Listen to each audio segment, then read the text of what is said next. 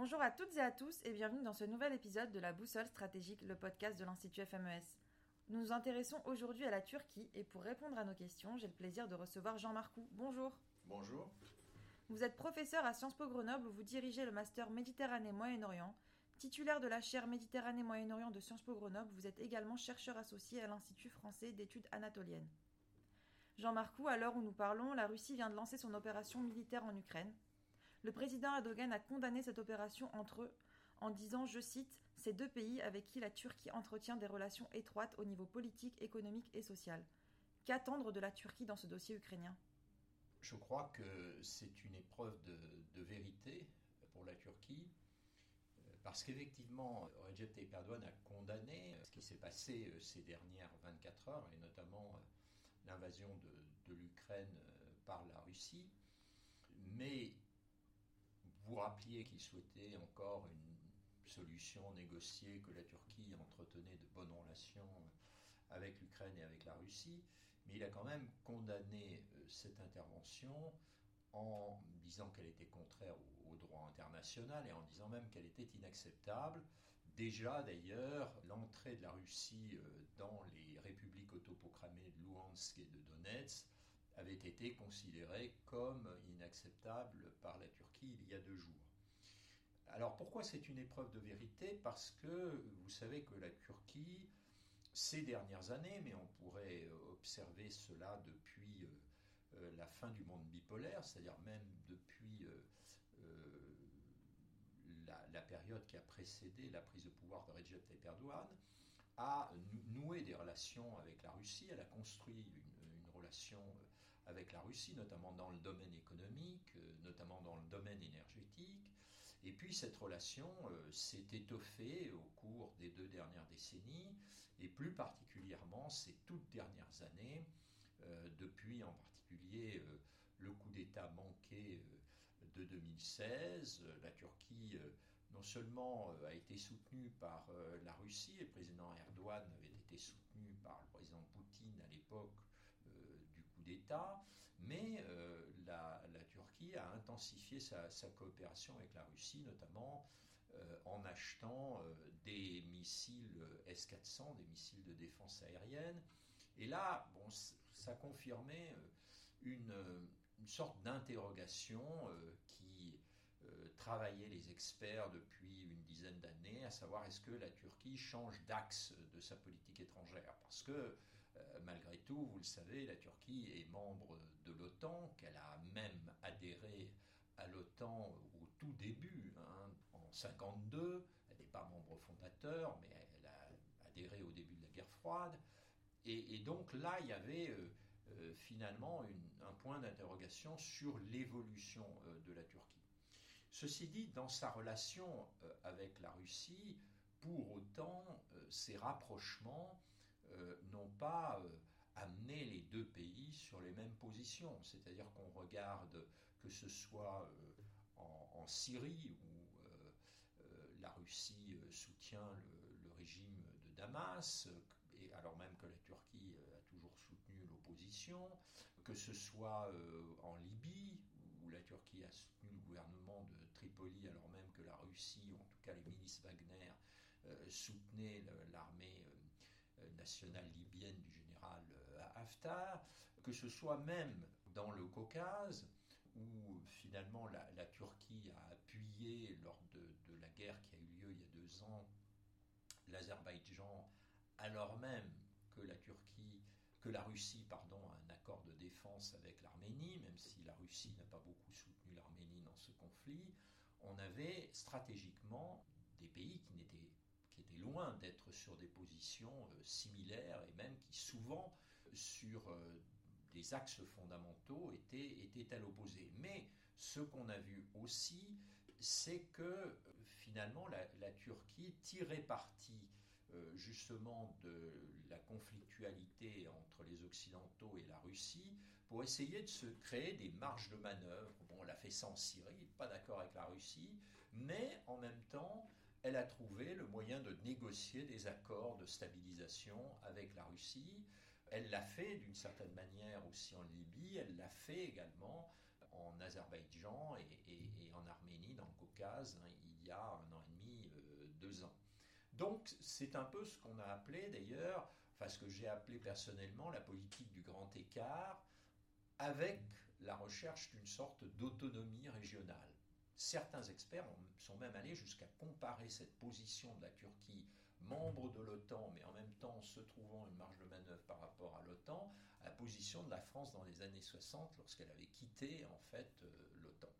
Donc membre du traité atlantique et en même temps recherchant euh, sa propre politique, trouvant sa propre politique, je ne sais pas moi, sur le Vietnam, vis-à-vis du tiers-monde, vis-à-vis du monde arabe.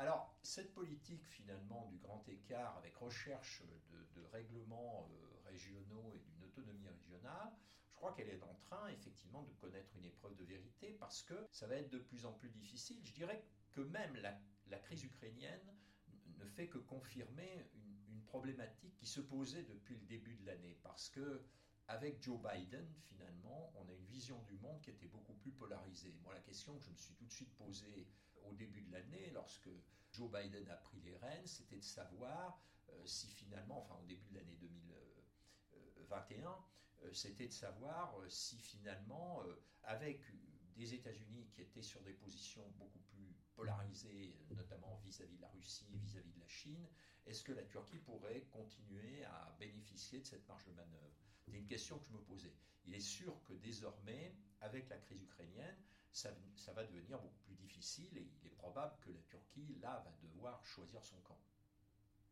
Merci beaucoup. Et justement, euh, en parlant de camp, l'État turc dispose de bases euh, dans de nombreux pays, Chypre Nord, Qatar, Syrie, Irak, Libye, Somalie ou encore Azerbaïdjan. Qu'est-ce que cela veut dire sur la posture géopolitique de ce pays et comment cette situation pourrait évoluer à l'avenir?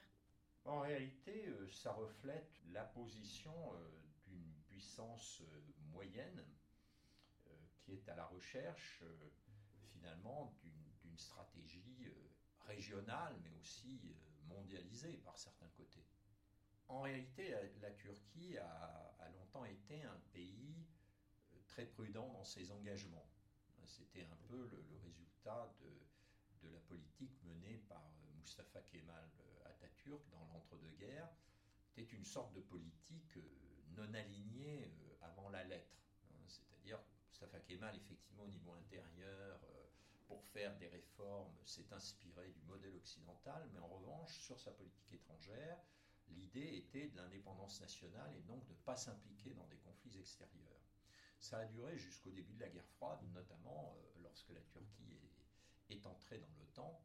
Et elle l'a fait parce qu'elle avait peur hein, de l'Union soviétique, mais elle l'a fait avec l'idée de, conserver aussi euh, justement son indépendance et une marge de manœuvre dans, dans, dans l'alignement auquel elle procédait. Et euh, je dirais que ça, ça a continué à marquer en fait euh, euh, la politique étrangère, la diplomatie turque, c'était un petit peu cette volonté de ne pas s'impliquer dans les affaires du monde.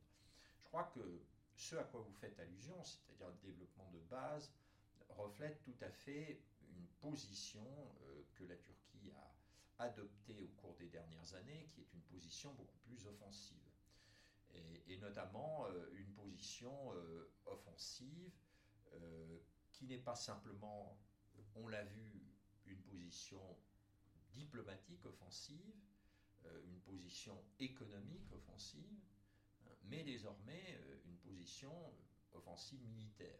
Depuis 2016, la Turquie est intervenue en Syrie à plusieurs reprises. Elle s'est même créée une sorte zone d'influence dans le nord de la Syrie. Elle intervient actuellement en permanence dans le nord de l'Irak, hein, notamment contre la guérilla kurde du PKK.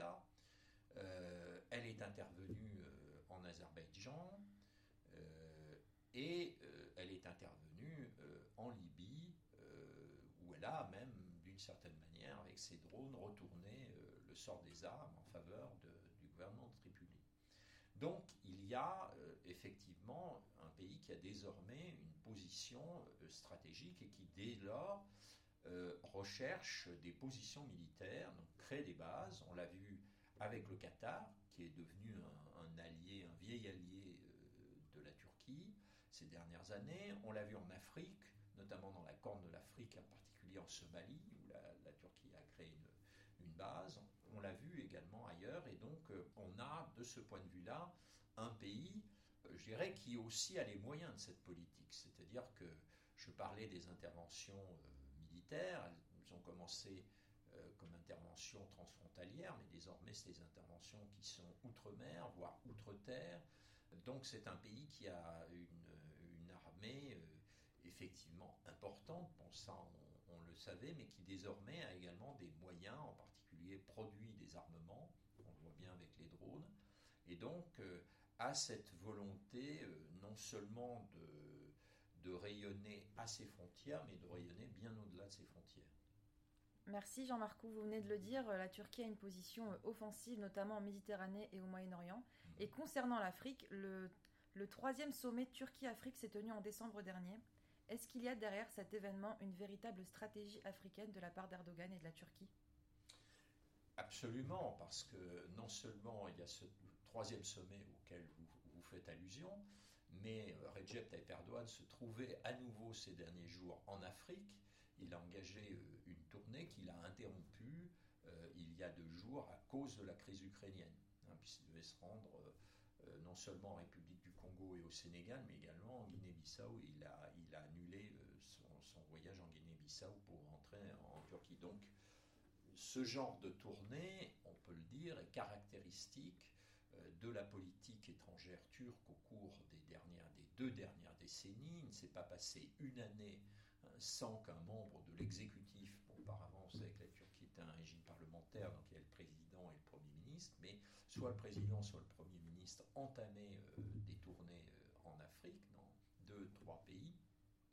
Et quand on regarde finalement les derniers mois, on s'aperçoit que Recep Tayyip Erdogan a euh, fait une tournée en Afrique à l'automne dernier, hein, et que maintenant c'est pratiquement tous les semestres. Et vous mentionniez effectivement ce, sommet, ce troisième sommet africain, qui montre qu'il y a non seulement des, relations permanentes, mais des relations qui sont effectivement euh, structurées, qui sont stratégiquement euh, structurées et, donc euh, stratégiquement organisées. la Turquie a commencé justement par se développer dans des pays où elle avait une influence, où elle pouvait avoir une influence en particulier culturelle et religieuse, Désormais, on la voit beaucoup plus en Afrique de l'Ouest, notamment là, le président Erdogan était au, Sénégal.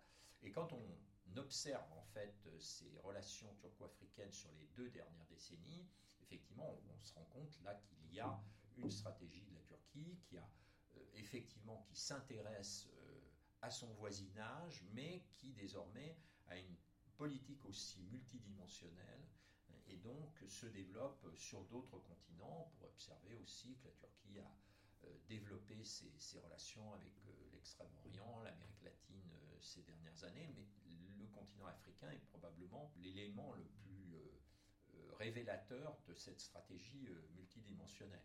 Et on la mesure finalement à la fois, je dirais, au nombre des visites de haut niveau euh, qui sont faites chaque année, désormais, de, de, ces tournées en particulier, mais il faut bien voir qu'il y a également euh, des visites au niveau euh, des pays africains euh, en Turquie régulièrement. On la mesure au nombre des représentations diplomatiques. La Turquie n'en avait que quelques-unes au début du, millénaire. Désormais, je crois, 44.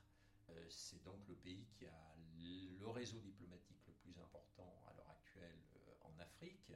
Euh, également, on a observé d'ailleurs un développement du réseau diplomatique africain en Turquie. Hein, il y a plus de 37 ambassades, hein, je crois, euh, euh, à Ankara. Euh, on l'observe également avec la Turkish Airlines, euh, qui est devenue une des plus grandes compagnies en activité en Afrique, avec 63 destinations. Euh, on l'observe également avec l'implication, à la fois la croissance des relations économiques, hein, qui ont quintuplé, enfin les relations commerciales ont quintuplé euh, depuis le, début du millénaire. Et on l'observe également dans le domaine de la, coopération, avec euh, la présence d'organisations turques de coopération, en particulier du TICA, qui est l'agence de développement du gouvernement turc. Donc, de ce point de vue-là, cette stratégie africaine est indiscutable. Simplement, peut-être pour actualiser l'observation, je vous ai remarqué que justement Recep Erdogan est allé euh, en Afrique au semestre dernier, qu'il vient d'y retourner. Il y a eu une augmentation, euh, euh, au-delà de, cette augmentation sur 20 ans qui est très forte, mais même les tout derniers mois, les exportations turques vers l'Afrique ont considérablement augmenté pour des raisons militaires notamment des exportations de drones, puisque vous savez peut-être que le Maroc et la Tunisie ont acquis des drones turcs, enfin non seulement les ont achetés, mais les ont reçus d'ailleurs, hein, que d'autres pays comme l'Éthiopie, euh, voire euh, d'autres pays sont à l'heure actuelle en commande de, drones, notamment le drone euh, intéresse beaucoup les pays africains qui sont aux prises avec des, soit des mouvements sécessionnistes, soit des, des mouvements islamistes radicaux. Et donc, la Turquie, de ce point de vue-là, est assez démarchée et il est probable que ces visites aussi de Recep Tayyip Erdogan pour vendre à tout prix euh, ces derniers mois est liée aux difficultés économiques que connaît à l'heure actuelle la Turquie et que le président Erdogan veut combattre parce qu'il appelle une stratégie à la chinoise, c'est-à-dire un développement à tout craint des exportations. Merci beaucoup pour ces éclairages. L'année 2023 célébrera le centenaire de la République turque dans un contexte économique et social tendu où le voisin syrien est toujours dans l'impasse, où l'AKP peine à se pérenniser, où les populations kurdes représentent encore une menace et où l'islamo-nationalisme est devenu un outil de séduction. Quelle posture a le président Erdogan? Est-ce qu'il va pouvoir réussir le pari de se faire réélire? Alors effectivement, euh, je crois que bon, l'AKP et Erdogan sont maintenant euh, au pouvoir depuis près de 20 ans, hein, puisque l'AKP a été élu à l'occasion euh, anticipées en novembre 2002, est arrivé euh, au pouvoir en tant que Premier ministre en mars 2003. Euh, euh, donc il y a sans doute une usure du pouvoir, mais on avait observé que malgré tout, l'AKP avait bien résisté à cette usure et probablement l'une des recettes de, cette, de, cette, pérennité de, était ses résultats économiques. Or, quand on observe euh, ce qui se passe maintenant depuis plusieurs années, on a une situation économique qui est difficile, alors qui est assez ambivalente parce que euh, effectivement, qui est assez difficile à identifier parce que euh, à la fois à l'heure actuelle, il y a en Turquie une inflation qui est, qui est importante et surtout une dépréciation de la livre qui est impressionnante donc une dégradation économique là qui frappe directement hein, finalement euh, la population. Et en même temps bon la Turquie a été un des seuls pays à avoir une croissance positive pendant l'épidémie. Et euh, elle espère cette année avoir même une, croissance à deux chiffres. Bon c'est pas encore euh, joué mais il y a cette espèce d'ambivalence hein, également de résultats assez flatteurs concernant les exportations. On exporte euh, beaucoup, mais en même temps une incapacité à euh, stabiliser euh, les chiffres et en particulier des, fondamentaux de l'économie qui sont l'inflation et, la valeur monétaire. Et donc, à l'heure actuelle, il y a un mécontentement hein, qui s'est manifesté et qui tient justement à cette dégradation euh, économique dont, je parlais. C'est une situation qui dure d'ailleurs depuis plusieurs années hein, et qui a déjà produit des effets politiques, hein, en particulier en 2019, lors des élections municipales de 2019. Euh, L'AKP a perdu les deux plus grandes villes du pays, d'ailleurs a perdu, fait de mauvais, mauvais résultats dans les grandes villes, et en particulier ce qui est inquiétant pour l'AKP, parce qu'il faut bien voir euh, que la Turquie est un pays urbain, 75% hein, urbain, et les victoires de Recep Tayyip Erdogan sont souvent construites dans les villes avec des néo-urbains hein, qui, euh, justement, euh, par ces résultats économiques, avaient accédé à un certain confort de vie, à un certain niveau de vie, et qui aujourd'hui se retrouvent dans des situations qui sont très difficiles. Donc là, il y a un point d'interrogation pour l'AKP. Hein. comment cette situation économique va impacter les, prochaines élections effectivement, la, perte d'Istanbul avait été un choc hein, pour Recep Tayyip Erdogan, parce que c'est lui qui avait gagné Istanbul euh, en 1994, et Istanbul n'avait jamais quitté le clan euh, euh, islamiste turc, même si la l'AKP ne se définit plus comme un parti islamiste, comme à l'époque du Refah, malgré tout, on a l'impression qu'il y a une sorte de continuité de pouvoir à Istanbul. Et Recep Erdogan lui-même, même devenu Premier ministre et président, était omniprésent à Istanbul, était un peu la vitrine du régime. Or là, avoir perdu ces élections, euh, c'est en plus les avoir perdues par deux fois, c'est-à-dire qu'il les a perdues juste, puis le, résultat a été annulé, et ensuite il les a perdues de, près de 10% avec euh, un nombre de voix très impressionnant. L'impression d'un vote sanction, ça c'est assez inquiétant euh, pour l'AKP au pouvoir. Il y a donc, je pense, l'impact de l'économie euh, sur, sur finalement ce, pouvoir, ce gouvernement qui en plus s'est considérablement rigidifié, qui a, joué une carte de plus en plus nationaliste, notamment dans la gestion de la question kurde, alors même qu'il avait joué au départ une carte libérale et qu'il avait même réussi d'une certaine manière à pacifier la situation. Là, il s'est orienté vers une orientation beaucoup plus nationaliste même hyper nationaliste, en s'alliant en plus avec le parti d'extrême droite de M. Barcelli, hein, le, parti du mouvement nationaliste. Euh, donc cette, orientation quand même inquiète euh, beaucoup de Turcs, a euh, cristallisé les oppositions. Et puis je dirais qu'il y a aussi une grande incertitude. Cette grande incertitude, c'est comment vont voter les nouvelles générations. C'est-à-dire comment vont voter les enfants de ces néo-urbains qui ont porté euh, l'AKP au pouvoir et, qui n'ont plus la même vision, euh, je dirais, euh, en termes politiques que, celle de leurs parents. Hein. Pour leurs parents, je sais pas, des débats comme le port du voile à l'université ou des débats sur certains modes de vie étaient des débats centraux. Est-ce qu'aujourd'hui, cette, cette génération a la même vision des choses? C'est aussi euh, ce qui inquiète l'AKP, c'est l'évolution hein, finalement du temps. Hein. il est au pouvoir depuis 20 euh, ans et euh, on va voir s'il est capable toujours de, résilience et de se renouveler alors même que finalement on a le, même leader, parce que même si Recep Tayyip n'était pas président il y a 20 ans, il était Premier ministre dans un régime parlementaire et aujourd'hui il a concentré d'énormes pouvoirs dans un régime qui est un régime présidentiel centralisé, autoritaire. Hein. Est-ce que ce, régime arrivera à, surmonter euh, ces difficultés actuelles et à se faire réélire? C'est l'une des grandes questions qui est posée pour 2023. Merci beaucoup. C'était la boussole stratégique avec Jean Marcou sur la Turquie, un podcast que vous pourrez retrouver sur notre site internet fmes-france.org, sur les plateformes de podcast et sur nos réseaux sociaux Facebook, LinkedIn et Twitter sous l'intitulé Institut FMES.